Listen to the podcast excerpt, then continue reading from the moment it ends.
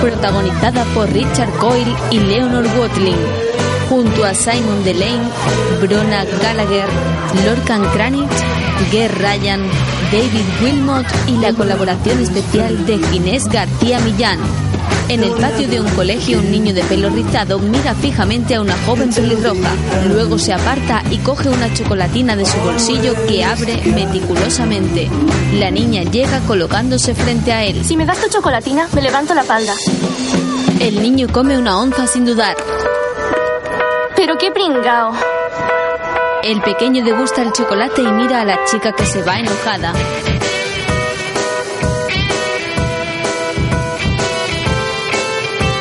Amor en su punto.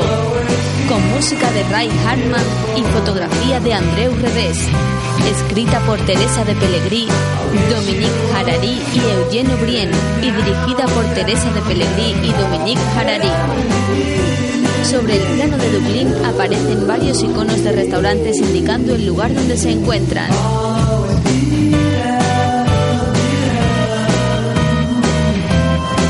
Ha pasado el tiempo y en autobuses, vallas y carteles publicitarios aparece un joven de complexión delgada, pelo castaño claro rizado y ojos verdes. El chico ha crecido y se anuncia como un importante chef de la ciudad. En algunos establecimientos culinarios se utiliza como reclamo su afamado nombre, Oliver Bern. until the end. Always together now. You're my best friend. En un plató de televisión, Oliver viste con traje y corbata y se encuentra sentado en un sofá junto a una presentadora. Volvemos en 5, 4, 3, 2. Bienvenidos de nuevo. Sigo en compañía del gourmet profesional Oliver Bern, cuya reciente recopilación de su popular columna dominical Guía para comer y amar sale a la venta hoy. Tu compañía es deliciosa, Oliver. Debes de ser el ingrediente ideal. Ah, Dime, Oliver, em, ¿recuerdas el momento en que te enamoraste por primera vez de la buena comida? Bueno, ojalá pudiera decir que fue chupando las tetas de mi madre. Pero me crió con biberón. No, em, sucedió más tarde, a los 11 años. Estaba con mi padre y sus amigos en Sevilla, España, para un partido de Irlanda. Y eh, ellos le daban al vino, así que yo me estaba aburriendo como una ostra hasta que, tras el partido, nos metimos en un bar de tapas y jamás había visto comida como aquella. Sardinas frescas con aceite de oliva virgen, tortilla, guindillas, gambas a la plancha, chorizo, jamón, caracoles al ajillo. Olían a gloria. La camarera me enseñó a sacarlos con un palillo. Fue la experiencia más sensual de mi vida. Como un primer beso. Desde entonces no se me ha ido de la cabeza y quiero hacerlo constantemente.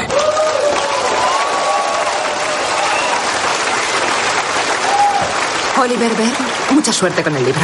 Gracias, Maxine. De nada. Seis meses después hace el amor con la presentadora. Oh, sí. Oh, relléname. Oh, sí, soy tu pavo de Navidad. Oh, oh, La mujer está sobre él que la mira asustadizo mientras ella llega al orgasmo en un aspaviento. Ah. Ah. Estoy hambriento. oh.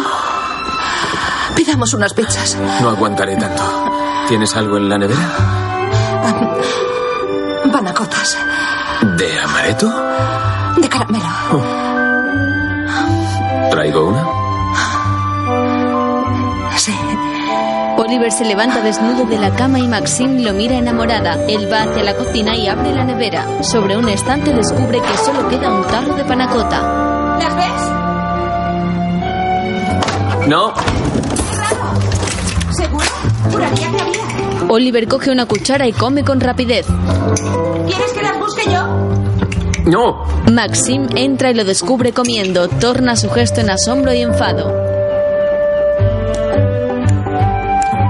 Solo quedaba una. Llevamos seis meses juntos y no se te ocurre compartirla conmigo. Queda un poquito. No sabes lo que es el compromiso. Solo coges y nunca. Eh, ¡Eso duele! ¡No puedo comprar más! ¡Está bien! Vale, vale, lo siento, eh. córtate. ¡Esa toalla es mía!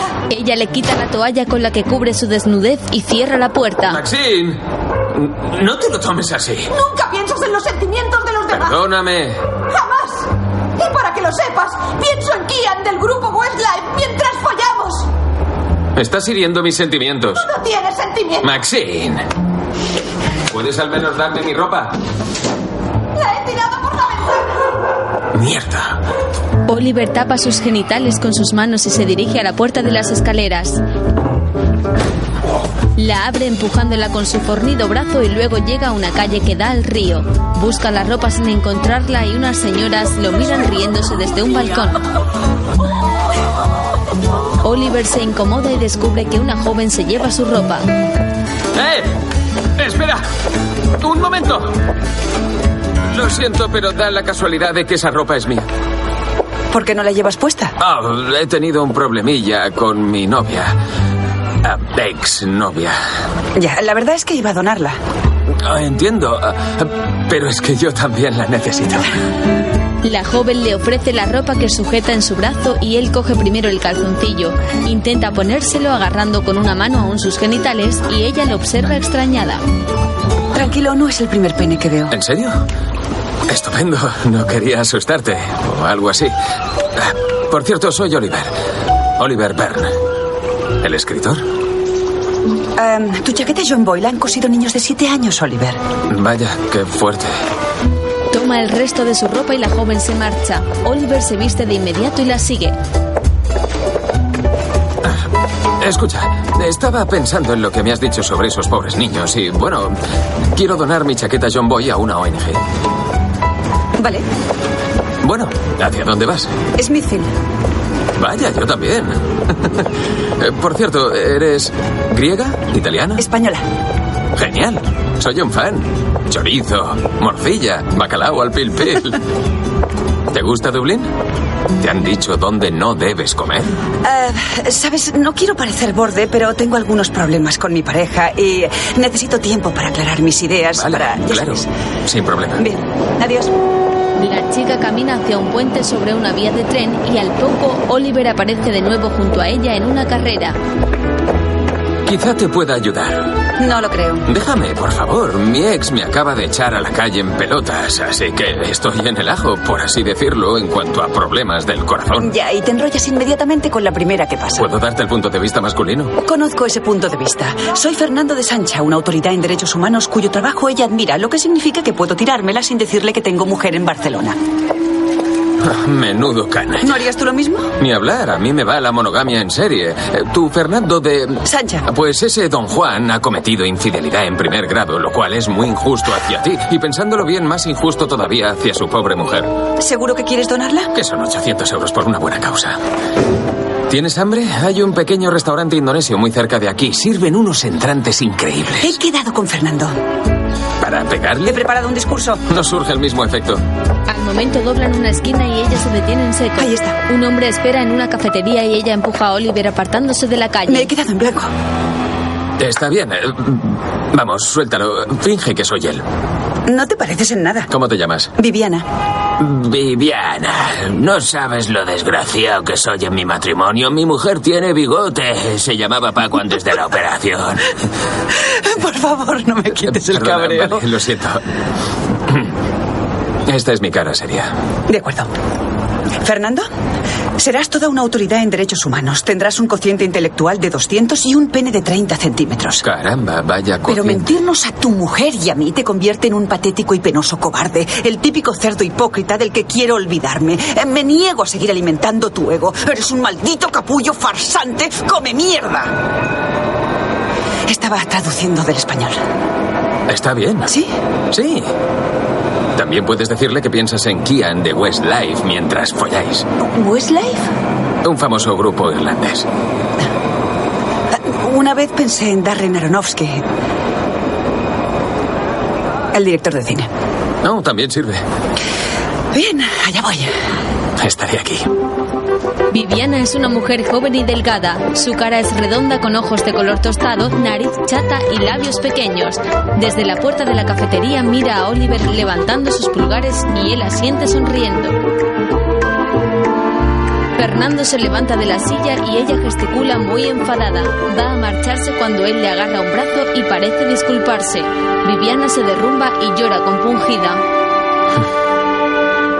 Oliver contempla la escena y suspira resignado. La pareja se abraza y luego se besan en sus labios. Oliver se marcha y regresa al contenedor solidario donde han depositado su chaqueta de cuero. Introduce su mano sin encontrarla y al momento decide meterse dentro para buscarla. Queda atrapado y sus piernas sobresalen de la abertura del contenedor.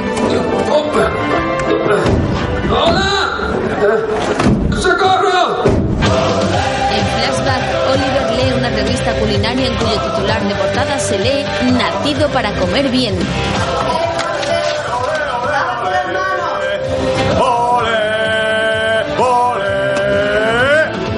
Su padre cocina una olla de salchichas y patatas cocidas mientras bailotea. Viste con una camiseta verde de fútbol y mueve la bufanda del equipo con ilusión. Oliver mira a una cocinera de la revista y mete su mano bajo su pantalón. Su madre entra al cuarto y se incorpora disimulando. ¿Qué haces, cielo? Nada. Baja ya antes de que se enfríe la comida. Poco después, la familia almuerza en el comedor. Oliver mueve la comida en el plato con gesto asqueado. ¿Y la camiseta? No voy a ir al pub. ¿Por qué no? Porque no quiero ver el partido. Lo va a ver todo el país. Menos la abuela. Desde luego que no. Espero que llueva deporte de ingleses. Ríete lo que quieras, pero vas a venir al pub con tu padre. No me gusta el fútbol. No hace falta que te guste. La cuestión es estar juntos, sentirse parte de algo, de la peña. Yo no soy de la peña. ¿Ah? ¿Eres mejor que nosotros? Déjalo, Eddie. Vamos, Oli. Como acto benéfico nacional, cómetelo. ¿Mm? Pero esto no es comida. Es la comida de todo dublinés honrado. Esto es vómito con pichas hervidas. Nos ofendes a mí y a tu abuela, que me enseñó a prepararlo. Al menos podías saltearlo con ajo como las tapas en España. El culo te voy a saltear. Mi culo salteado estaría mucho más rico. ¿Cómo te atreves? ¿Has estado leyendo esas revistas otra vez? Oliver niega moviendo su cabeza. Mírale debajo de la camisa. ¡No! ¡No! Vale, chaval. A tu edad tendrías que leer revistas porno. O de coches. Pero estos son mariconadas. Eso es lo No que es son. verdad. Te han convertido en un marica que no prueba la comida del plato. Abre la boca. Vamos, Oli. Sabe mejor de lo que parece. Mamá, por favor, te lo ruego. Ábrela, o si no te la abriré yo. Astica, como un hombre. ¡Traga! No puedo. Sí, sí puedes. El niño escupe en el plato el guiso. Oh. Todo lo que sale vuelve a entrar. Su padre le abre la boca obligándole a comer. Más tarde, Oliver sale corriendo de su casa. En el presente, 12 menos 25. Según el parte meteorológico, se espera que llueva a última hora, así que vamos a tener una tarde algo ingrata. Sin embargo, en este momento está en el estudio conmigo el escritor gastronómico Oliver Byrne, a quien su columna dominical Guía para Comer y Amar ha logrado convertir en la máxima autoridad de Dublín en comida, amor y sexo. ¿Es la comida mejor que el sexo, Oliver? La buena comida para mí es mejor que el mal sexo. Y por otro lado, el sexo asqueroso es más agradable que la comida asquerosa. Me ha gustado mucho tu columna de esta semana sobre las citas para cenar y la eterna búsqueda del alma gemela. Eh, ¿Cómo decías? Em, buscando un guisante en una tormenta de granizo. Así es. ¿Basado en tu experiencia? Por desgracia, sí. He calculado que llevo más de 300 citas para cenar. Y sigo contando. ¿Aún no has encontrado a la persona ideal? Bueno, cada vez que encuentro a la persona ideal resulta ser la persona equivocada disfrazada. seis He meses consultado nuestros después, horóscopos. Venus abandona Géminis. Espero algún día conocer a la persona equivocada que resulte ser la persona ideal disfrazada. Es el momento perfecto para mudarnos juntos. Oliver cena con una rubia que conoció en la radio. En fin, llevamos saliendo seis meses, así que... ¿Me escuchas? Voy al baño. Ve a Viviana que cena con Fernando y se dirige al lavabo mostrándose enfadada. Ella llora desesperada junto al guardarropa cuando llega Oliver.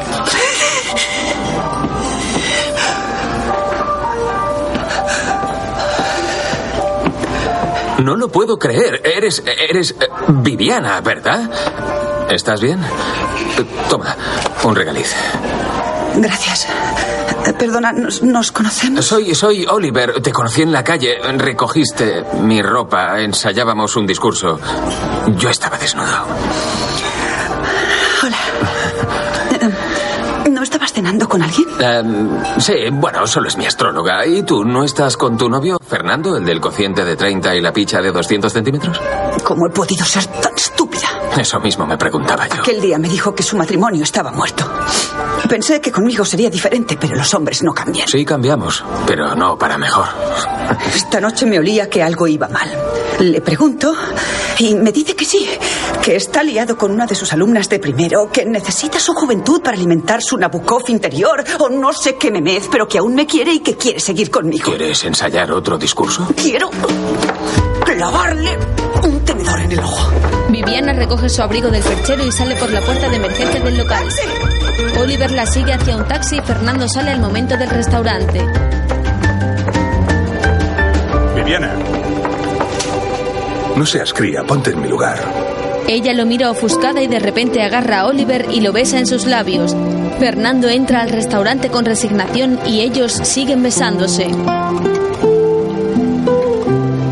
Ha, ha sido para herir sus sentimientos. Si quieres, entramos a fornicar encima de su mesa. Am, me alegro de haberte visto. Oliver. Oliver. Calle Graham número 2. Viviana sube al taxi y se marcha. Al instante, la pareja de Oliver sale a la puerta. ¿Sigues con hambre? Eh, Bien, pues cómete mi puño.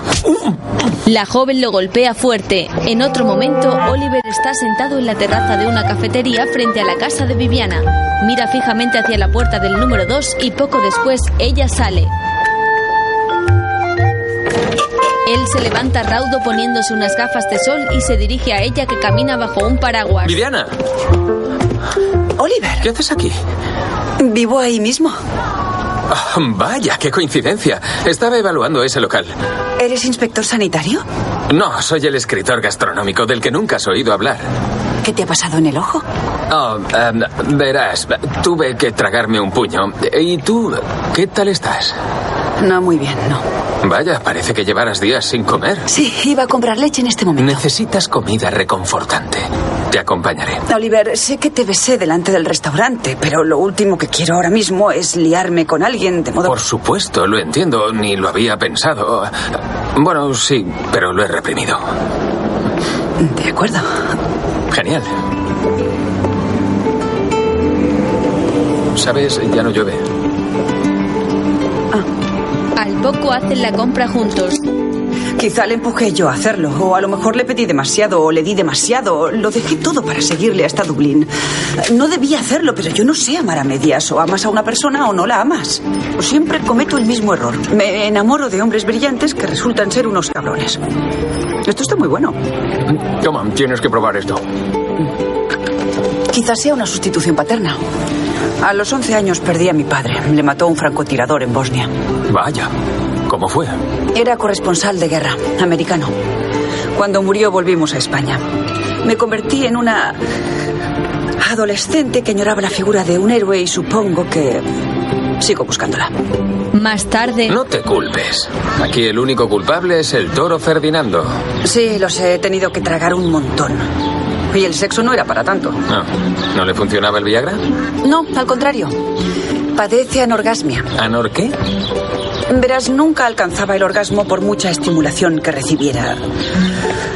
Estaba ahí, dale que te pego, dale que te pego. Era.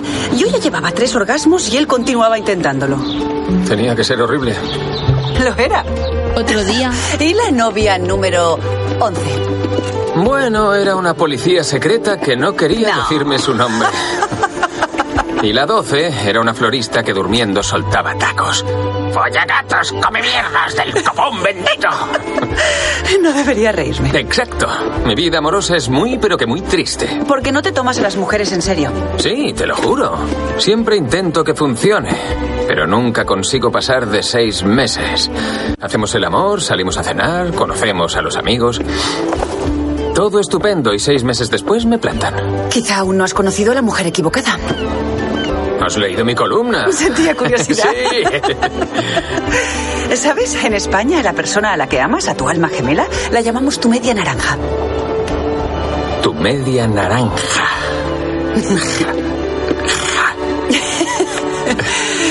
si Fernando viniera ahora suplicando, no volvería con él. Oliver va a besarla cuando ella se agacha para recoger la cesta de frutas y verduras que ha comprado en un mercado al aire libre. Una noche, Viviana lo llama por teléfono.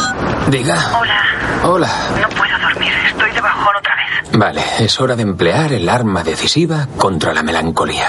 No, ya he engordado dos kilos. ¿Qué comida te hacía más feliz cuando eras niña? Los caracoles que cocinaba mi abuela. Es increíble. A mí también. Al día siguiente, ambos acuden a un parque para recoger caracoles. No veo ni uno. Buscan entre las ramas de arbustos y árboles.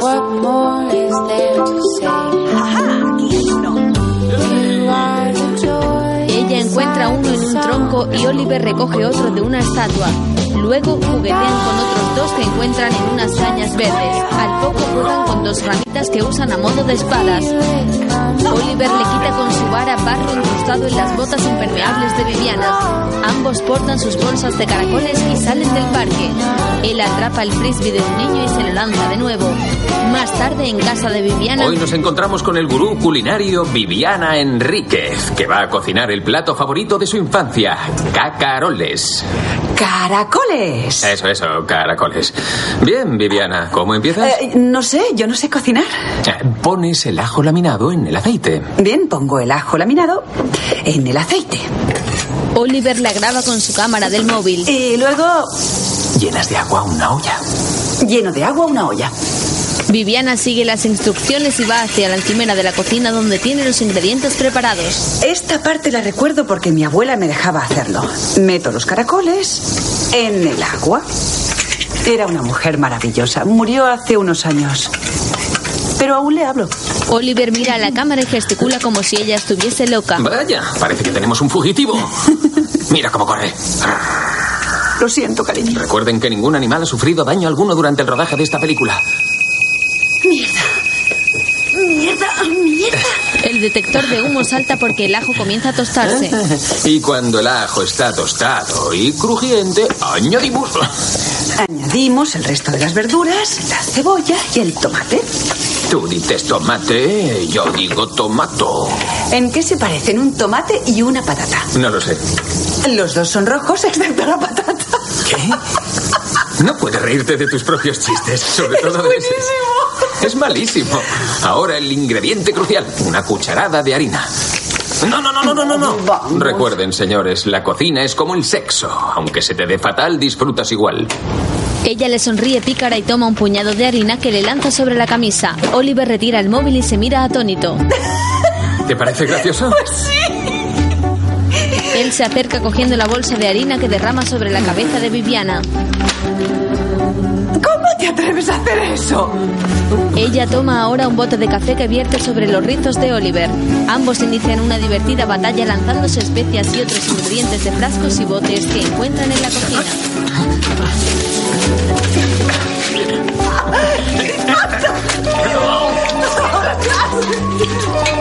Hola, soy Viviana. Por favor, deja tu mensaje.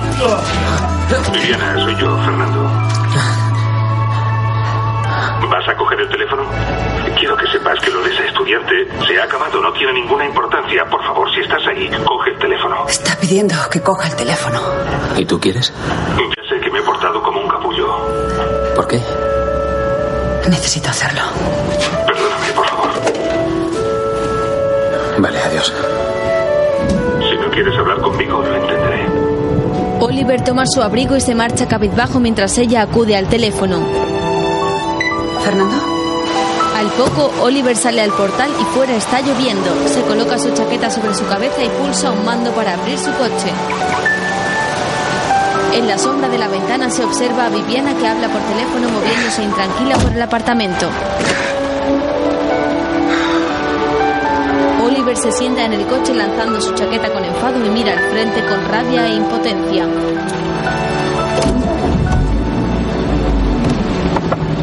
A arranca y Viviana golpea en la ventanilla. Él la mira sorprendido y abre el cristal. De inmediato lo besa apasionadamente en sus labios. Se miran un instante y continúan besándose mientras ella se cuela dentro del coche con ayuda de Oliver pasando por la ventana.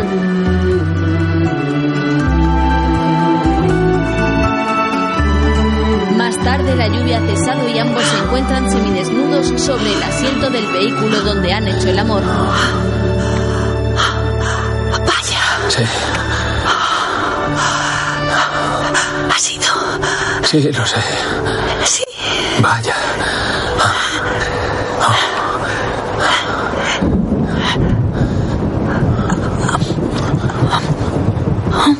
En otro momento se lee en el blog de internet de Oliver el titular de una entrada, repitiendo plato. Él la llama desde una cocina y ella responde en una librería. Hola. Hola, soy, soy Oliver. Ya, hola. ¿Quieres que quedemos? ¿Qué te apetece hacer? Pues lo que tú quieras. Bueno, hay una exposición de arte conceptual sobre la hambruna de la patata que me apetece ver. Sí, podríamos ir a eso. O podríamos ir al cine. A ver qué. Esa nueva peli, am, Azúcar, Azafrán, tú y yo, con. ¿Cómo se llame? Vale. ¿De verdad? Porque lo de. La hambruna suena bien, si lo prefieres. Vamos a ver la peli. Más tarde la pareja sale de un cine. Ah, una peli genial. ¿Te lo ha parecido? Sí, lo de la tortilla era la monda. Los huevos siempre son graciosos. ¿De verdad no te ha hecho gracia? La verdad me ha parecido bastante penosa. ¿Penosa? Ya sabes, llena de tópicos, como todas esas comedias románticas en las que ser un glotón es guay y no hay millones de personas muriendo de hambre en el mundo. Bueno, en Malibú creo que no las hay. Es una frivolidad. No habrás pillado algún diálogo. ¿Cómo qué? Como ese discurso sobre ser quien quieres ser, o sea, llegar a la meta. ¿Te ha parecido profundo? Sí, Te ha hecho pensar, casi todo, sí. pero no todo. No sé, tal vez todo, casi. ¿No estás seguro? ¿Qué es esto? ¿La Inquisición? ¿Qué? Estás interrogándome. No te estoy interrogando, no coincidimos y punto.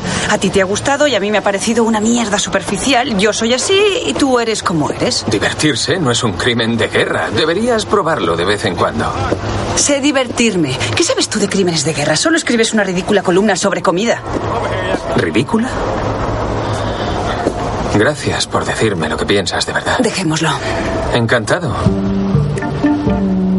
¿Quieres que te acerque a algún sitio? No, no, eh, me apetece andar. Ella agacha su rostro avergonzada y se marcha caminando a solas por la calle mientras Oliver la observa con decepción. Al rato, Viviana entra a la sala de un museo donde se proyecta el moderno documental.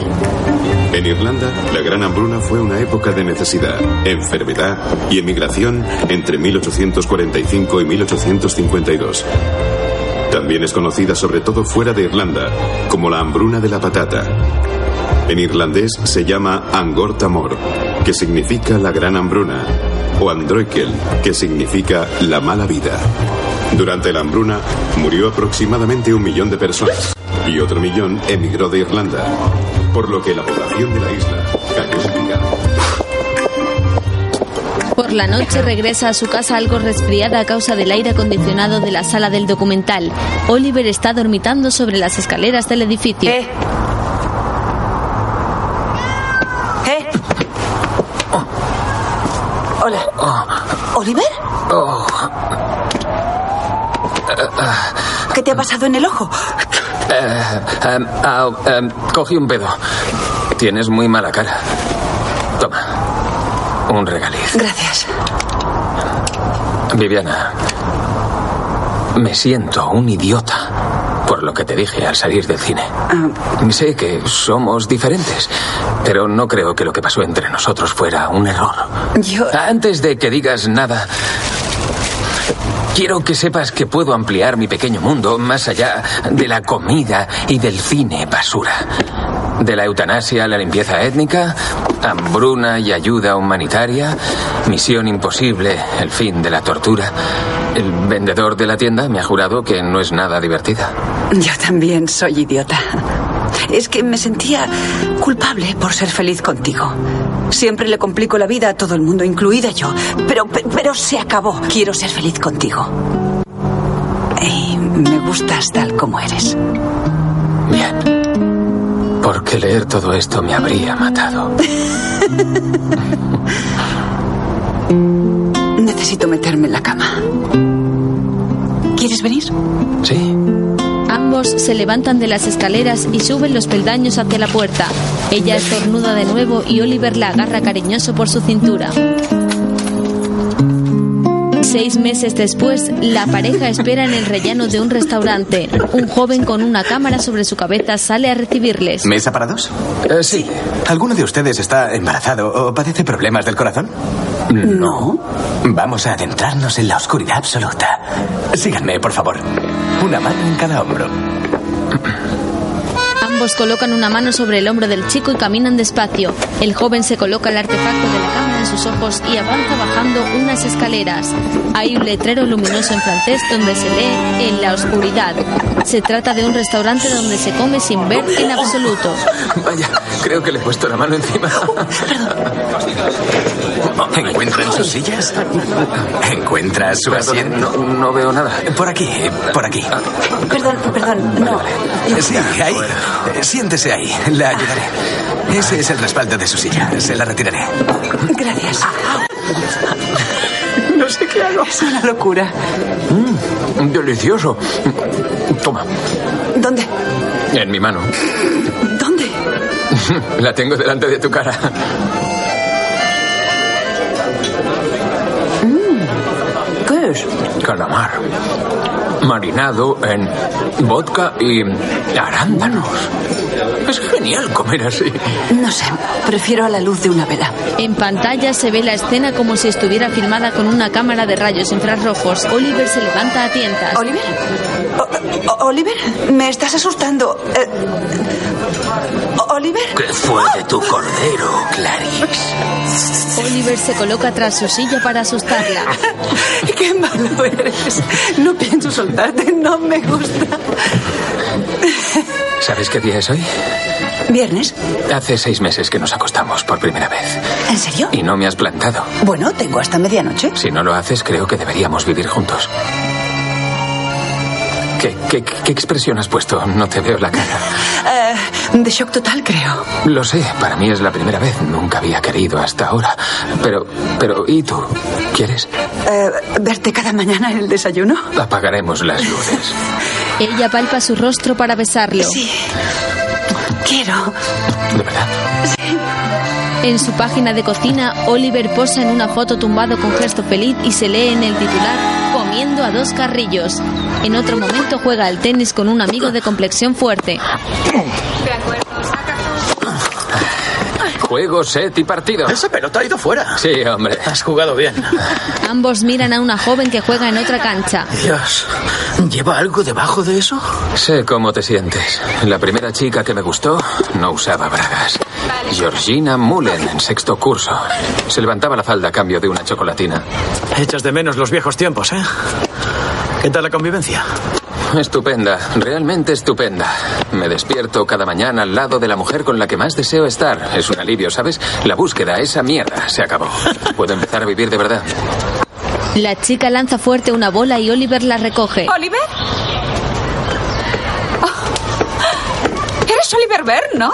Sí, eh, nos... Soy Georgina. Georgina Mullen, del colegio. ya no te acordarás. Sí, sí, claro. Ah, Dios, es increíble. No, no te lo vas a creer. Estábamos hablando de ti. Te lo juro. Leo tu columna todas las semanas. Me parece genial. ¿De verdad? No has cambiado. Tú tampoco. Bueno, ahora tengo pechos. Sí. Hola, soy Simon, el amigo soltero de Oliver. Hola, Georgina. Rachel, ven. Deberíamos quedar a cenar algún día. Claro, aunque estoy con alguien. ¿Y quién no? El caso es que estoy muy liado. Como quieras. Voy a por una chocolatina. ¿Alguien quiere una? Yo quiero una chocolatina. Ya nos veremos. Rachel le dedica una sonrisa con picardía a Simon y regresan a la pista mientras ellos se van. Una chocolatina. Ya lo creo. Otra pelota bota junto a Oliver que la recoge en su mano. Georgina le ha dejado apuntado su número de teléfono en la misma. Simon mira a su amigo con una sonrisa cómplice. Ah, Oh, ya ves. Días después. Ha llamado Simon. Estaba emocionado. Ha quedado con una de las tenistas con las que os encontrasteis. ¿Con Georgina? Creo que ha dicho que se llama Rachel. Ah, sí. Es simpática, sí. ¿Quién es Georgina?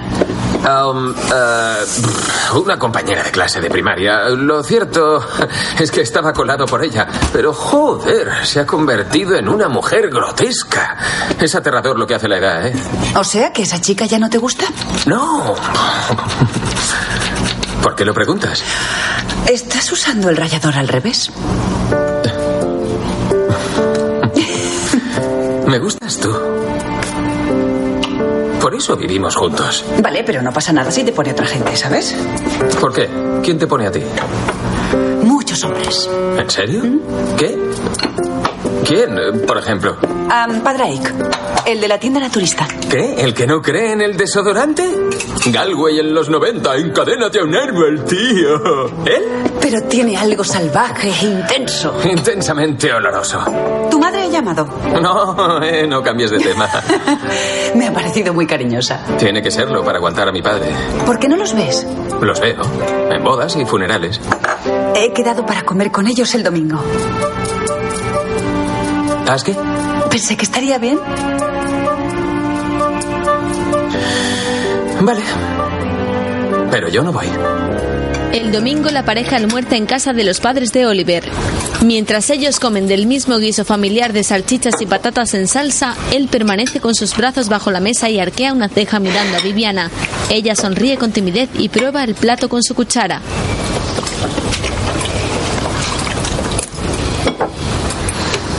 Sus Mm. padres sonríen orgullosos y ella mira ahora hacia una fotografía. ¿Es tu abuela? Falleció hace unos años. Vaya, lamento no haberla conocido. Francamente, cielo, es mejor así. Odiaba a los extranjeros. Sobre todo a los paletos.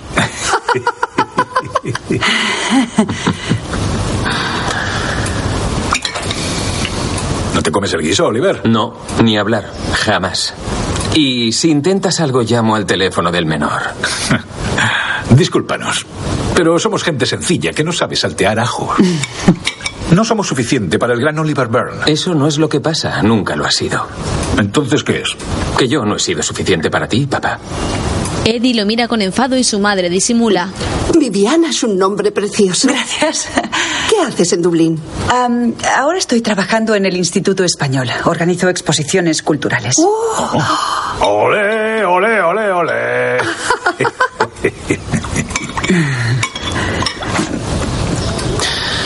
No tienes por qué comértelo. Me gusta. ¿Lo ves? Ella no es marica.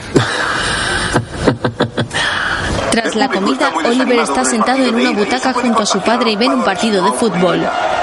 Jones hace un pase forzado a Sanusi. Va afuera. Randy saca el fuera de banda. Viviana y su madre bajan por unas escaleras. ¿Qué me dices? Tenéis que venir a comer un día de estos. ¿Estás segura? Oh, sería estupendo. Oli, mira. Ana me ha regalado una de sus blusas. ¿Qué te parece? Que debería regalársela a una ONG. No le hagas caso, te queda de maravilla. ¿No es verdad, Eddie? Sí, muy bonita. Sí, muy bonita. En fin, deberíamos ir yéndonos. ¿No os quedáis a tomar el té? ¿Puedes enseñarle tu cuarto a Viviana? Tengo mucho que hacer, mamá. Oh, claro.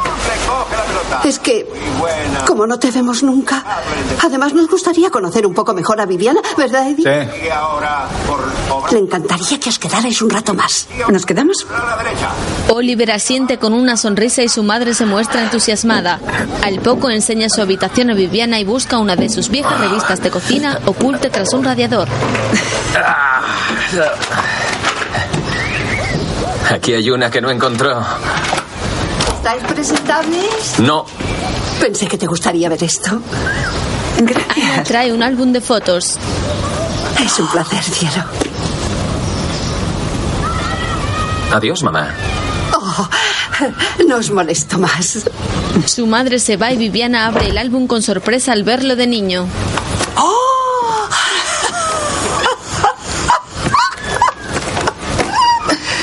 Oh, Dios. ¡Ah! Y Los años del terror. Tus padres están increíblemente unidos. Se nota que se quieren mucho. ¿Qué? No, no. La gente como mis padres jamás se enamora, se conforma con lo que le queda en la olla. Cuando dices la gente, estás hablando de tus padres, de tu familia. Ese niño creía que era un marciano abandonado en la Tierra. Eras tan mono. Eres tan mono. Ambos se miran y se besan con amor en sus labios. Están sentados en la cama y las paredes están decoradas con dibujos de astronautas, planetas y naves espaciales. Viviana, la, la- la blusa. Eh, Te lo suplico. Vale. Ella se quita la blusa de gasa con estampado de tigre que le ha regalado Ana y Oliver la tumba sobre el colchón. Nos vamos.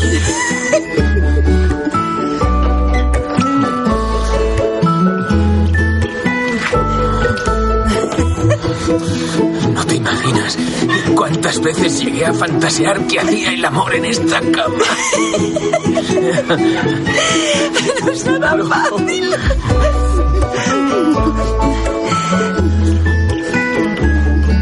Hagamos un bebé. ¿Un bebé? Mini Oliver. ¿Hablas en serio? Sí. Es mi periodo de descanso. ¿Periodo de descanso? De la píldora. Oliver se muestra esquivo mientras ella lo besa en el cuello. Oh, Dios mío. Espera. Espera. ¡Oh! espera. Un hijo fruto del amor. Ambos caen al suelo y él se levanta apartándose junto a la puerta con gesto asustadizo. Eh, Ah, ah, espera, Dios, eh, ¿a, a- a- a qué, ¿a qué ha venido eso? No sé, ha sido un impulso romántico. Al conocer a tus padres y ver fotos de cuando eras niño, am, se me ha ocurrido que sería bonito. eh, Sí, pero estas cosas hay que, eh, que planificarlas, ¿sabes? ¿O no? Salgo a tomar el aire. Oh, Viviana hunde su cabeza sobre el colchón con gesto muy triste y comienza a llorar. Mientras Oliver sale de la casa unifamiliar y pasea por la calle mostrándose intranquilo. Más tarde la pareja regresa en el coche a casa. Ella mira a través de la ventanilla con gesto decepcionado y Oliver la mira de reojo. En otro momento juega al tenis con Simon. Fuera, primer servicio. Fuera, quincenada. Fuera, primer servicio. Fuera, 30 nada. Oliver lanza las bolas con furia. Coge la que tiene el teléfono de Georgina y queda pensativo. Más tarde viste con camisa y traje de chaqueta, abre una verja y se dirige a una casa llevando un ramo de flores y una botella de champán en sus manos. Sube unas escaleras hacia la puerta mostrándose nervioso.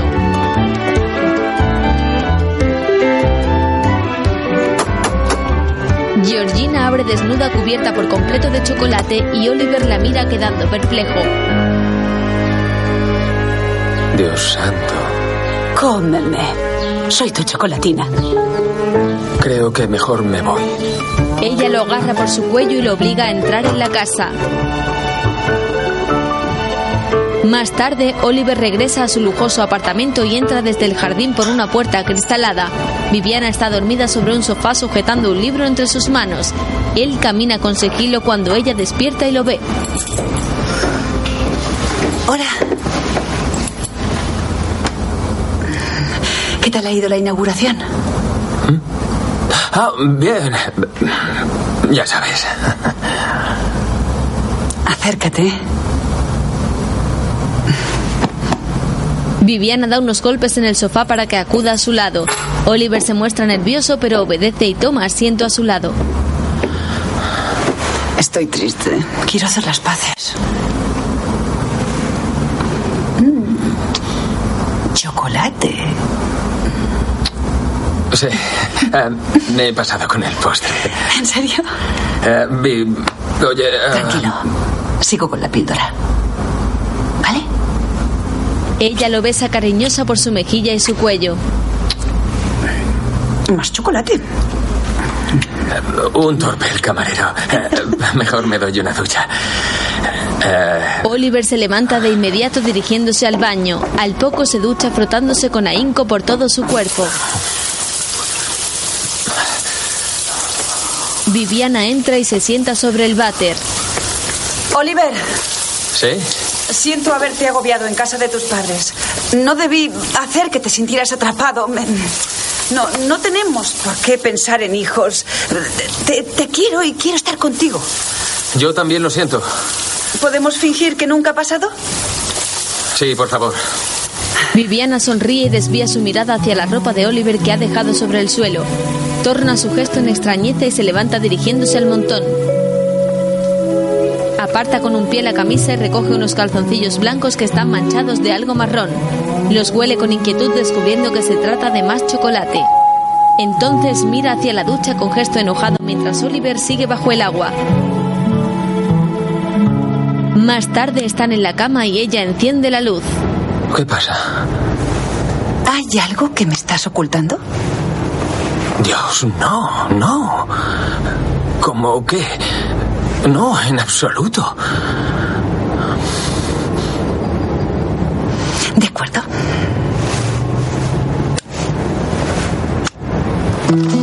En una página de uno de los libros escritos por Oliver se lee otro título, Soy lo que como. Otro día, en una exposición del Centro Español, hay unos cuadros y grabados de contenido taurino del pintor Francisco de Goya y el público asiste a la inauguración. Eh, tradicionalmente el matador representa lo femenino. Tienta y provoca con sus gestos elegantes y caderas ondeantes. Lleva medias rosas y calzado de punta, mientras que el toro representa lo masculino, el lado impulsivo y bruto de la naturaleza. Ella mira a Oliver que engulle jamón serrano junto a Simon. Moriría feliz con la boca llena de jamón. Pruébalo. No, no puedo.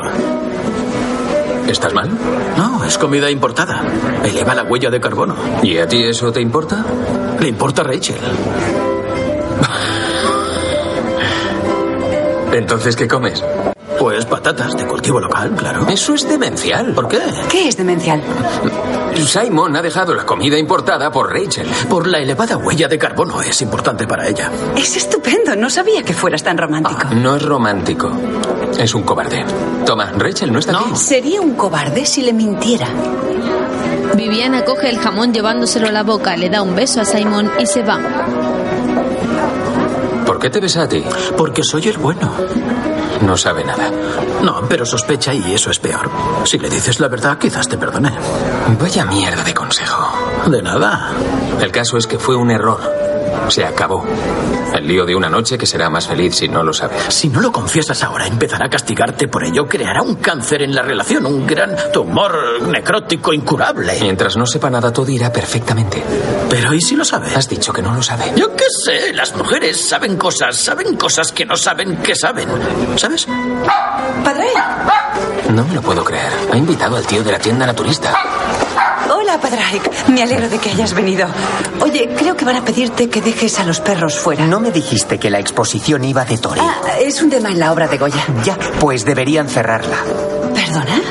Vamos, las corridas de toros son un horror. Es arte, no tiene por qué ser políticamente correcto. Glorifica la crueldad hacia todos los animales. Forma parte de nuestra cultura. Es tortura, no cultura. Solo son pinturas. Habría que quemarlas. Ah, ya entiendo, eres fascista. Soy irlandés, nunca tuvimos a Franco. Oh, vale, y yo española permitimos el matrimonio gay. Solo defiendo a los animales. Oye, amigo, creo que es mejor que te vayas. No, déjalo, deja que diga lo que piensa, que los españoles somos atrasados y bárbaros. Viviana, ¿no crees que los toros son cosa de bárbaros? Las guerras son de bárbaros. Muy bien, llegó la hora de ir a la ducha. Vamos. Uno de los perros le muerde en la mano. ¡Tortura, no cultura! ¿Estás bien? Más tarde, Oliver tiene la mano vendada. ¿Sabías que a los pollos ecológicos los sacrifican igual que a los de criadero? Sí.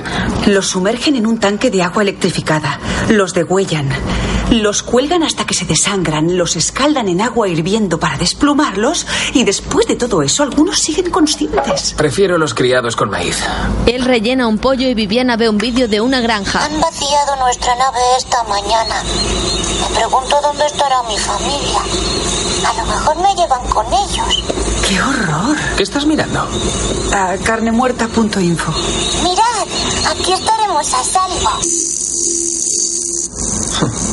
Porno de pollos torturados. ¿Es para tu trabajo? Me lo ha enviado Padraic.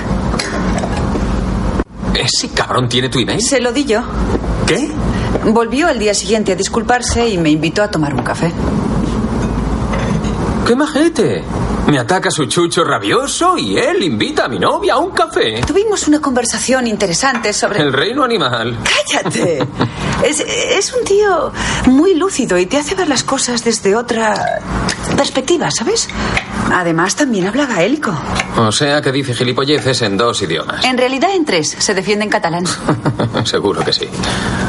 ¿Por qué estás celoso? ¿Por qué voy a estar celoso de un tío que dijiste que te vuelve salvaje? No, lo que dije es que tiene algo salvaje. Y no te preocupes, yo no te engañaría. Oliver detiene su tarea y agacha su rostro algo humillado mientras ella lo mira fijamente.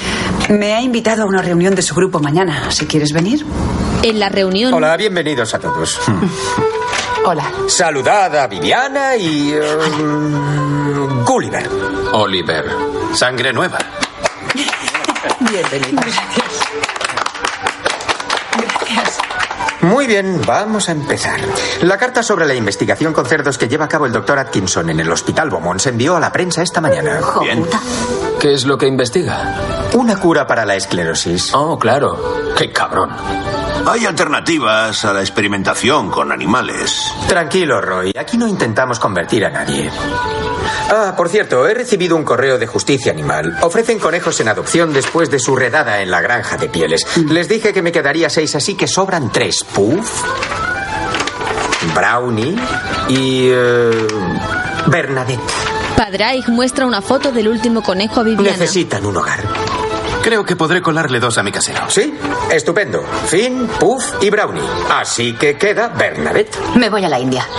Yo no puedo agacharme. Lo siento, pero Mimilú se pone muy celoso si me ve acariciar a otro. Temo que no lo aceptaría. Nos lo quedamos. La. La, sí, nos la quedamos, Bernadette. ¿Una coneja? Yo la cuidaré. Claro, claro, pero... em, recuerda, soy... soy alérgico. ¿A los conejos? A, todo tipo de pelo. De niño jamás pude tener un osito de peluche. ¿Qué le vamos a hacer? Me la quedaré yo. Otros asuntos. El zoológico prepara su ducentésimo aniversario. Creo que es la ocasión perfecta para protestar. Sí. ¿Votos a favor? Sí. Sí. ¿Qué tienen de malo los dos? Aprobado.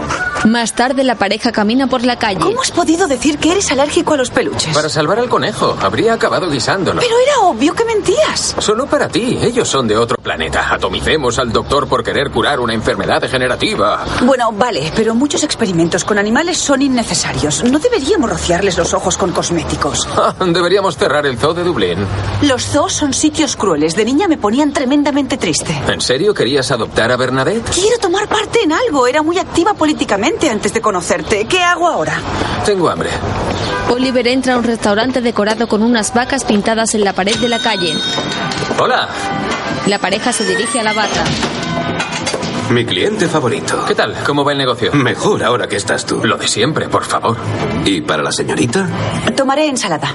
Lo siento, no servimos ensaladas. De acuerdo, pues una hamburguesa con tomate, cebolla, lechuga y sin hamburguesa. ¿Qué es? ¿Solo intento hacerme vegetariana? ¿Bromeas? No, Pero si hierves caracoles vivos. no me lo recuerdes. Es el amigo de la tierra. Ha conseguido que te avergüences de comer carne. Claro que no. ¿No has visto cómo te devoraba con los ojos como si fueras un trozo de pepino? ¿Estás obsesionado con él? Porque es un fanático. ¿Sabes que Hitler era vegetariano? Ahora me recuerdas a mi abuelo. Estamos en el siglo XXI y hay gente vegetariana. No durarás ni una semana. Al menos lo habré intentado. ¿Has visto qué pálidos son? Te volverás anémica, perderás la concentración y seguro que te tiras pedos toda la noche. Además, dile adiós a tu líbido. Los conejos tienen mucha libido y solo comen lechuga. Padraic dice que el único problema importante es que las mamadas no son estrictamente vegetarianas.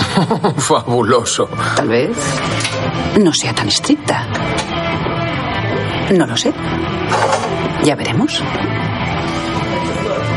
Aquí tienes un cuarto de kilo extra especial con hamburguesa y otro sin. Gracias. Viviana come su pan con ensalada y Oliver abre grande la boca para devorar la enorme hamburguesa. Ella lo mira de reojo asqueada. El siguiente titular aparece ahora sobre una pantalla de televisión donde Oliver es entrevistado. En este se lee inapetencias. En otro momento, Oliver entra en la casa y torna su gesto en horror. Mira hacia la coneja que Viviana ha cogido finalmente y camina por el salón con tranquilidad. Luego, en la cocina abre el frigorífico y toma un plato con carne, prepara una plancha y cocina unas chuletas.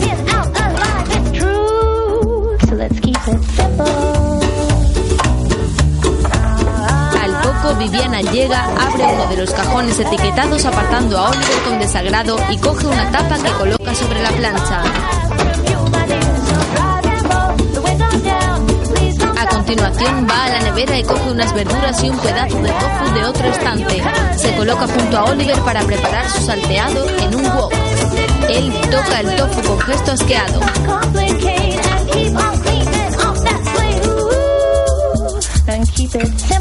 Al rato, ambos comen sentados cada uno a un extremo de una mesa larga. Él degusta la carne con una botella de tinto y ella come sus verduras con una copa de vino blanco. ¿Mostaza? ¿Ketchup? No, gracias. ¿El tofu está a tu gusto? ¿Qué tal tus chuletas? Muy tiernas. ¿Corderito lechal? Mamá cerda. Mm. ¿Te importa que ponga música? En absoluto. Se levanta e inserta un CD en un moderno equipo de música. Luego regresa a la mesa donde Oliver queda sorprendido ante el chillido de unos cerdos. Ella bebe un trago de su copa y lo mira mientras él le sonríe con cinismo. ¿Qué es? Canciones del matadero. ¿Esa no fue a Eurovisión? Más tarde, Oliver escribe en su portátil que soporta sobre sus piernas en una butaca mientras teclea concentrado. A su lado, Viviana lee una revista tumbada sobre un sofá. A sus pies está Bernadette, a quien acaricia su pelaje con el pie. Ella se cosquillea con una mano la parte superior al pecho y Oliver la mira lascivo y se levanta. Tira la revista al suelo y la besa con pasión. Se abrazan sobre el sofá cuando ella se aparta esquiva. ¿Qué pasó? ¿Sabes la carne? Me cepillaré los dientes. No, da igual, da igual. No tardo nada. No, en serio. Um, Tengo que cogerlo. Llama tú luego. No, de verdad. eh, se me han quitado las ganas. Lo siento, lo siento. Hola, Padraic. Sí, no, no, no, no, no, es un buen momento, sí. Sí, leí el artículo. Me gustaría ayudar al grupo. No, no, no, no interrumpes nada, claro que no. Sí, dime. Otra noche cenan con Simon y Rachel. Felicidades, enhorabuena. Gracias. Gracias. ¿Cuándo es el gran día? El 12 de diciembre. Tiempo de sobra para echaros atrás. No, no, no, eso no va a pasar, amigo mío. Así que ya puedes comprarte un traje porque vas a ser el padrino. O el padrastro, dependiendo del punto de vista. Me alegro por vosotras.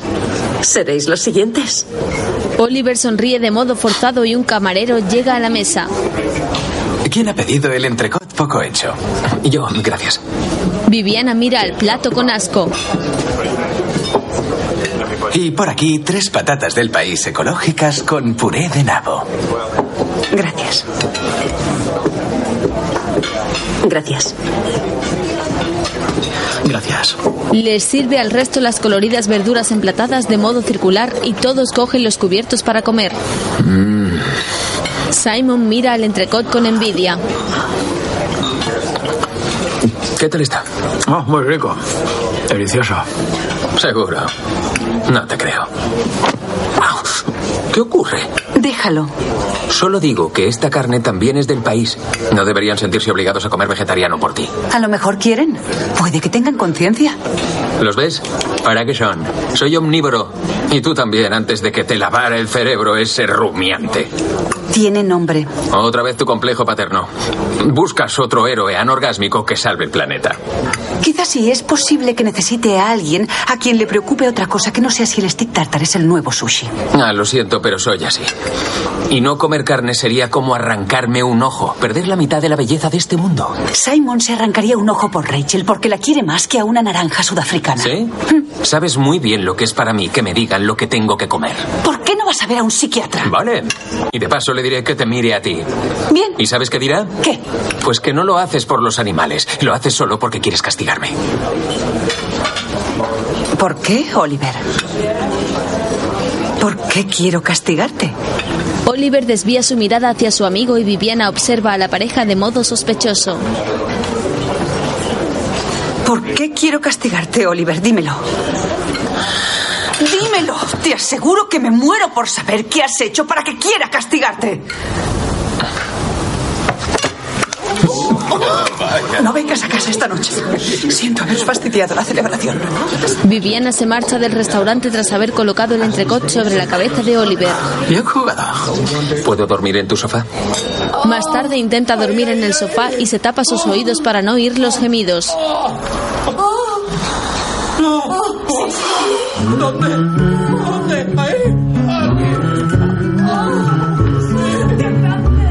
¡Es maravilloso! Día siguiente regresa a casa con gesto resignado. Camina por el exterior del moderno edificio de cristal y ladrillo y se detiene un momento ante unos matorrales de flores.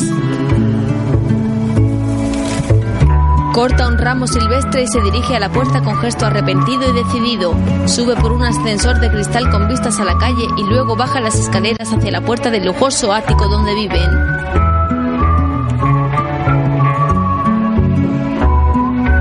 Oliver entra a la casa. Vic, ya estoy en casa. Quiero que hablemos. Vic. La joven no se encuentra ni en el salón ni en la cocina y él la busca ahora en el dormitorio. ¿Viviana? Descubre allí que ella ha recogido todas sus cosas y se ha marchado. Los cajones y las puertas del armario están abiertos y vacíos. Oliver agacha su rostro con tristeza. Un nuevo titular aparece ahora en una revista. Sediento de afecto. Seis meses después, Simon y Rachel lo visitan. ¡Oli, abre! ¡Vamos! Oli, hemos venido a rescatarte. ¿Nos dejas entrar? ¡Vamos! Está ahí, lo he visto. Tirado en el sofá como un cadáver. ¡Espabila! Ya viene. ¿Estás bien? Rachel está embarazada y Simon trae una caja de comida. Vaya, vaya, vaya. Muerto viviente. La cocina está muy sucia y sin recoger. Dios, Oliver, ¿cómo soportas este olor? Oh, señor, que entre un poco de luz. Dios mío. Llenaré la bañera. Tiene las tetas más grandes. ¿Mm? Sí, sí, es una mujer en plenitud, ya sabes. Una gran ventaja. Ah, has estado trabajando. Me alegro mucho. No abandonas a tus lectores ni cuando se te va la olla. ¿Debe un macho servir gazpacho? ¿Sopa fría para una cita caliente? Eso está bien. Es una mierda. Lo cambiaré por comidas de recesión. Sí, seguro que eso vende mucho. Hay gente sufriendo. Debo intentar ser lo más... ¿Ser qué? ¿Ser un coñazo deprimente?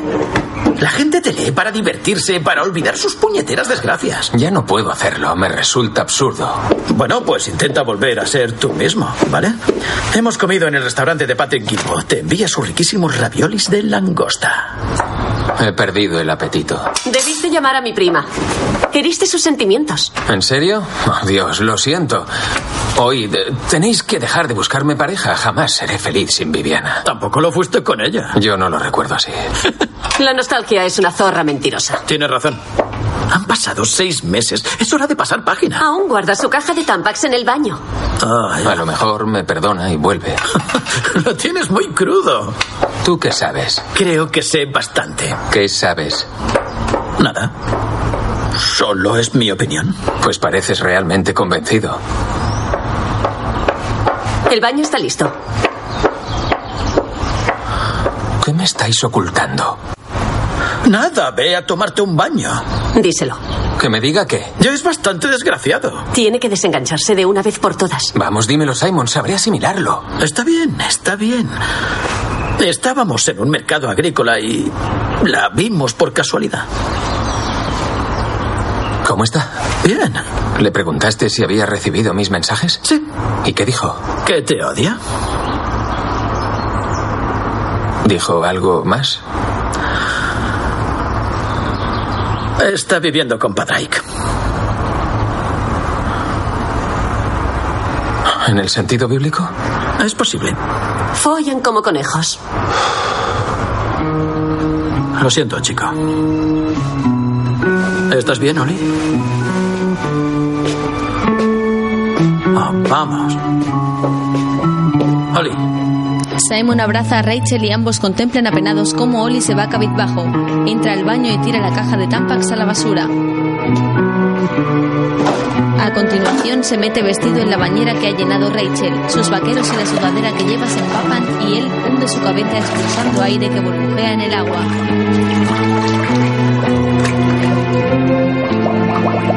Regresa al salón donde esperan sus amigos. Oh, te has lavado la ropa, es estupendo. ¿A dónde vas? Dejo la carne. Más tarde en un supermercado, Tofu con seitán. Tofu con algas. Tofu con algas y seitán. Estás loco. Verás cómo vuelve conmigo. Tienes que cambiar tú, no tu dieta. Soy lo que como. Ah, ¿Gelatina? Habló la monumental patata del norte del condado de Dublín. Oye, hablo en serio, Ori. No soy psiquiatra ni nada de eso. Pero cuando se trata de afrontar emociones, eres un cagao. Nunca tuviste huevos para dejar a las mujeres a las que no amabas y hacías que te dejaran ellas. Y por supuesto, tampoco tuviste huevos para conservar a la única que amaste. ¿Por qué te aterra lo de vivieron felices y comieron perdices? No, no me aterra amar a Viviana. Mi sacrificio lo demostrará. Ah, sí. Ya lo olvidaba lo de tu sacrificio, sí. Seguro que no duras una semana. Simon le ofrece su mano y Oli escupe en su palma y le da un apretón sellando el trato. Luego pasan junto a un cartel donde publicita carne y lo tira ofuscado. Más tarde pasan los días y Oliver cocina solo con productos vegetales. En un calendario marca con una uva en verde cada día que pasa consumiendo solo verduras y supera sin problemas la semana. Una noche ve un anuncio de carne en la televisión mientras mordisquea un apio.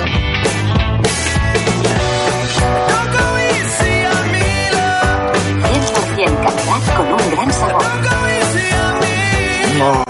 Auténticamente irlandés. Llaman a la puerta y abre la misma. Un joven repartidor trae una caja con una pizza. Pizza para uno. Oli abre la tapa y comprueba que la pizza lleva pepperoni como ingrediente. La tierra resignado de inmediato. Es de pepperoni. Sí. La pedí de pimiento verde. El pepperoni está más rico. Sí, pero soy vegetariano. Bueno, podría apartar el pepperoni. Sí. Gracias. No lo había pensado. Vale. Eh, Son 18 euros. Gracias. Quédate la vuelta. Al poco se sienta a la mesa y abre la cama contemplando la pizza con ansiedad. Poco a poco va apartando los pedazos pequeños y redondos de pepperoni que deja sobre el cartón de la tapa. Duda un momento si comer uno y finalmente muerde la pizza ansioso. En su calendario traza una línea verde como día fallido tras casi un mes comiendo vegetariano. arranca el papel arrugándolo con rabia y coge el teléfono.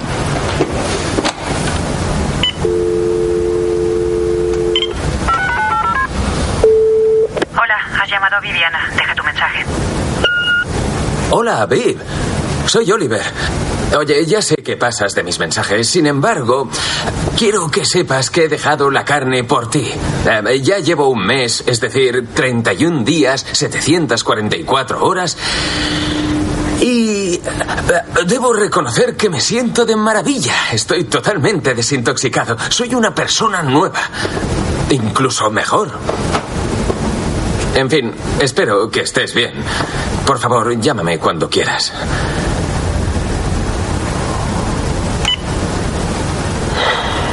Oliver cuelga el teléfono y suspira triste y resignado.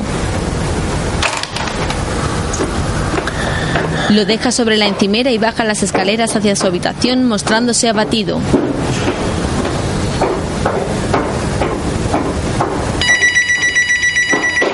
Sube raudo y atiende la llamada. diga. Oliver, soy mamá. Te necesito, hijo. No sé qué hacer. Luego. Verás, hijo, gritó que estaba listo el guiso. Entonces fui al baño y, y al, al volver lo encontré. Hay que llamar al doctor McGonagall. Creo que es muy tarde para eso, hijo. Tiene que certificar su muerte, mamá. Oh, oh, creo que tengo su número por algún lado. Llevaré a papá arriba. No le gustaría que lo vieran así. Eddie ha muerto y permanece en la cocina sentado con su espalda apoyada sobre un mueble. Oliver se agacha y retira de su mano la cuchara del guiso. Lo levanta colocando sus manos bajo los hombros del difunto y lo sube por las escaleras con esfuerzo. Entra con él a su dormitorio y lo lanza sobre la cama cayendo sobre él.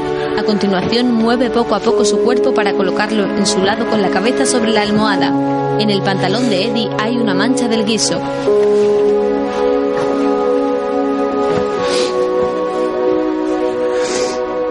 Ahora Oli desabrocha su camisa de cuadros verdes y blancos con gesto triste y se la quita. Lo deja con el torso descubierto y va hacia el armario para coger su camiseta del equipo de fútbol y la bufanda. Al sacarlas, descubre que tiene sobre el estante todos los libros escritos por su hijo y mira hacia el padre con asombro.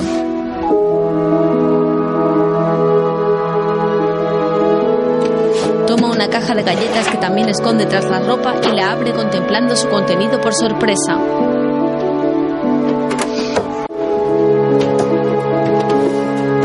Se sienta colocándola sobre un tocador y revisa cada recorte de revistas y periódicos en las que Oliver sale escribiendo sobre comida. En la primera sujeta un premio otorgado por la crítica. Oliver comienza a llorar emocionado y conmovido mientras sigue comprobando que guarda impreso cada entrada de su blog.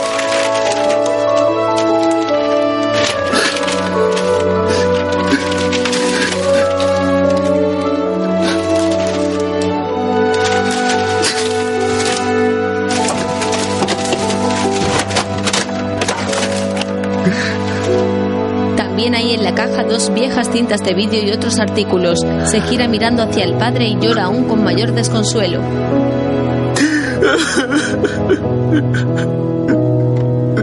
Se sienta a su lado en la cama agarrando sus brazos con dolor cuando su madre entra al cuarto y lo mira apenada.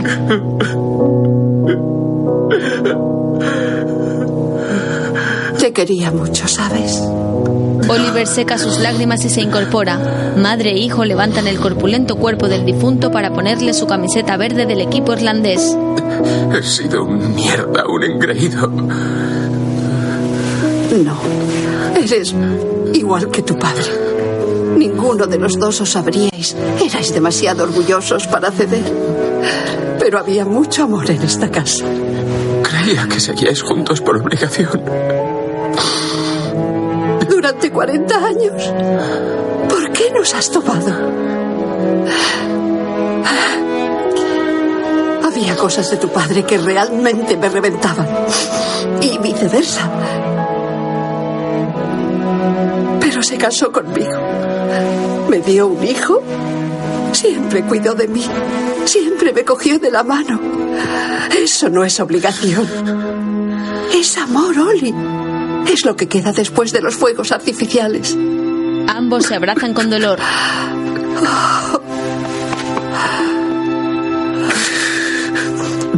Quisiera quedarme a solas con él antes de que llegue el médico. Gracias, mamá.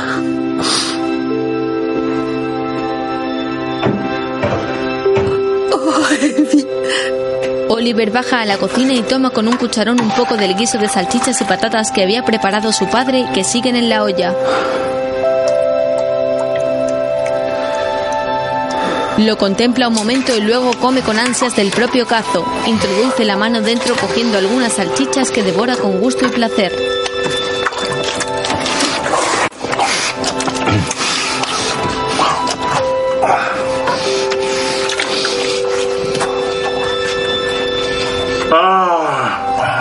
Deja el cazo a un lado y coge la olla agarrándola por sus dos asas mientras engulle otro pedazo de salchicha.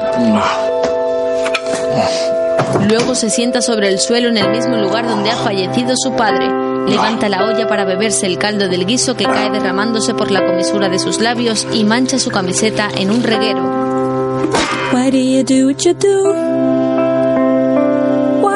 Oliver recuerda en flashback los momentos felices vividos con Viviana desde que la conoció. Sigue sentado en la cocina con su boca y camiseta manchada de comida y ha dejado la olla vacía entre sus piernas. What do you think about you? Mira al frente con el rostro muy triste y derrotado. You broke the magic. Al día siguiente, en la puerta de un zoo, un grupo de manifestantes con caretas de animales cubriendo sus rostros sujetan unas pancartas donde se lee Cadena Perpetua. Aburrido, triste, encerrado. ¿Qué hago en Irlanda? En un muro han pintado Los leones rugen. Oliver aparca su coche frente al zoo y corre de inmediato a la puerta. Viviana, ¿Oliver? Viviana. Necesito hablar contigo. Ahora no puedo. Ya sé que me odias. No, pero ya, ya tienes no te que odio, Oliver. No queremos collones. Esto es una manifestación No, pacífica. no pasa nada, tío. Déjanos un momento, por favor. ¿Qué quieres de ella? Nada que le importe a un mono. Oliver. Ahora está conmigo. Y nos va bien, ¿vale? ¿Ah, sí? Pero esto no es la selva, tío. No robamos las hembras a otros solo porque tengamos más vello facial. ¿Sabes por qué te dejo? Tal vez porque tu culo emite más feromonas que el mío. ¿Queréis callaros de una maldita vez? Sí, vete a casa, ¿quieres? ¿Por qué? Yo la amo más que tú. Venga, pelea conmigo. Veamos quién se aparea con ella. Oli se coloca frente a Padraig e imita los movimientos y sonidos de un mono dándole unos golpes en su pecho. Uh, Uh, Ah, Estás quedando totalmente en ridículo. Ahora no eres tan macho alfa. ¿Eh? ¿Eh? A ver cómo peleas. Oliver no va a pelear. Oh, Ah. Tranqui, tío. Oliver se tira al suelo. ¿Qué le has hecho? No he hecho nada. ¿Eres animal? ¿Estás bien? Padraig se coloca su máscara de mono ¿Qué te y he regresa al grupo. Respira. Siéntate. Gracias. Ambos se sientan en el banco de un árbol. ¿Qué te pasa? El guiso de mi padre. Me comí toda la olla. Murió. Anoche. Oli lleva aún la camiseta manchada y Viviana se quita su careta de tigre con gesto muy triste. Oh, Dios mío, ¿qué, qué, qué- qué le pasó? El corazón. Lo siento mucho. Viv, por favor, perdóname. He sido un cobarde. Ahora veo cosas que no era capaz de ver antes. Quiero comprometerme. Quiero pasar el resto de mi vida contigo. Tendremos hijos, nos casaremos. Siempre te cogeré de la mano. Es una locura, Oli. Te quiero. No lo digo por decir, tienes que creerme. Te creo. Entonces, Es que me voy al Congo. ¿al Congo? ¿Cómo es eso? Padraig va de voluntario a la reserva de fauna salvaje y yo voy por un proyecto para la creación de una escuela. Dios, eso es una locura. ¿Te das cuenta de lo peligroso que es aquello? Dublín también lo es. Creo que no deberías ir. Lo necesito. Por favor, quédate. ¿Le quieres? No. Entonces, Entonces, eh, no es un follón, ni es complicado.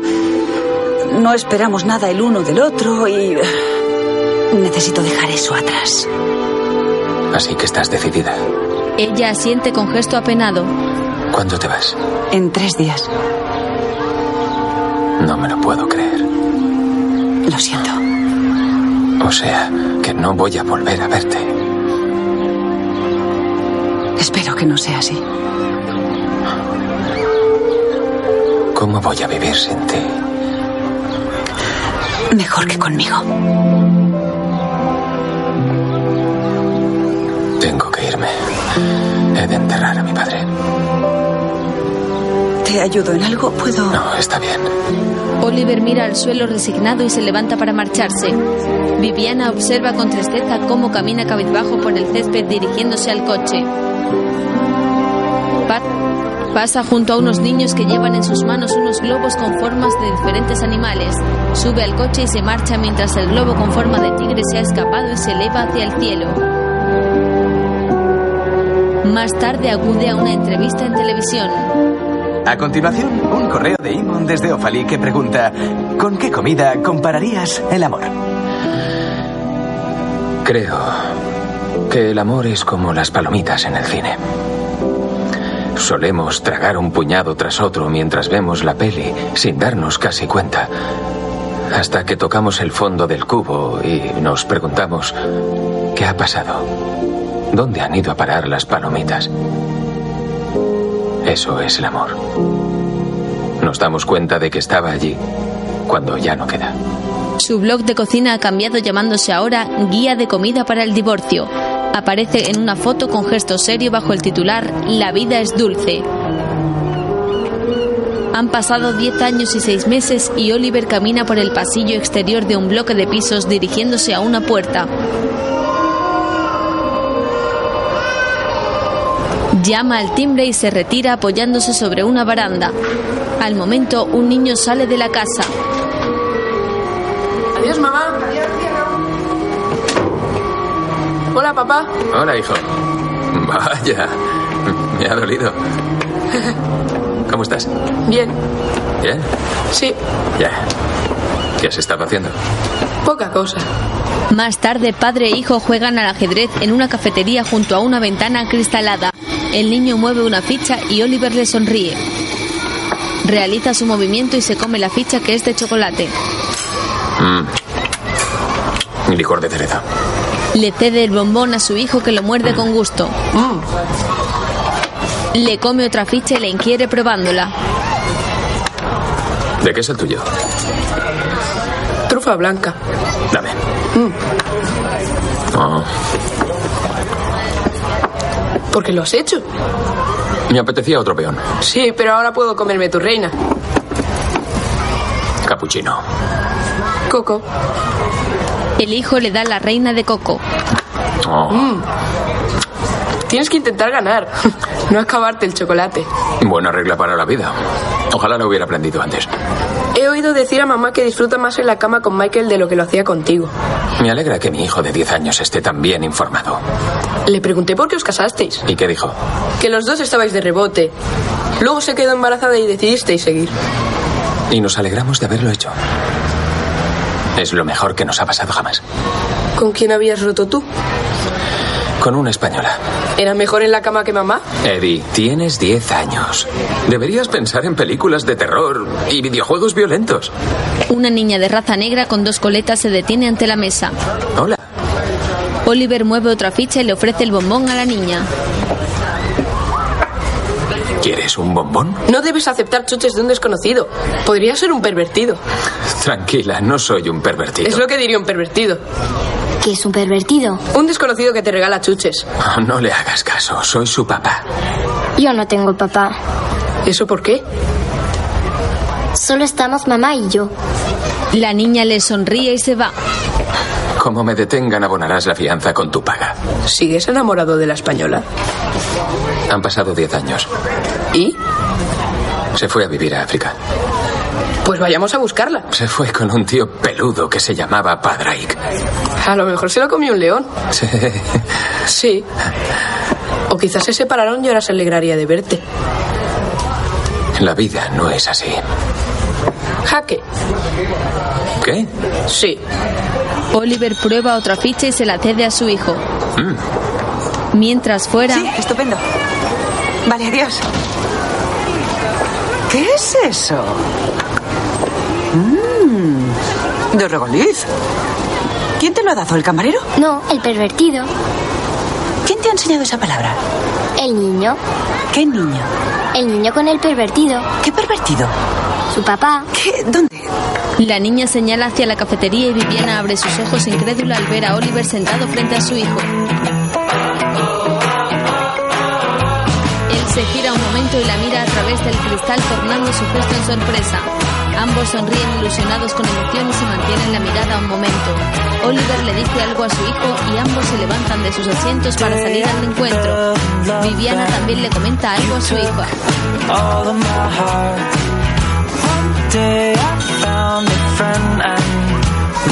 Los chicos salen de la cafetería y cruzan la calle. Viviana y Oliver se saludan en un efusivo abrazo mientras sujetan por sus hombros a los niños. Luego se presentan y conversan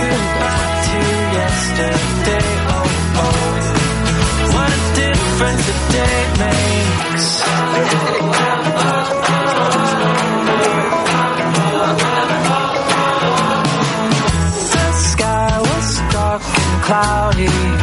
Poco después, una furgoneta colorida de helados aparca junto a ellos impidiendo la visión de la escena. Al momento, los dos niños se acercan a la barra para hacer su pedido. Viviana y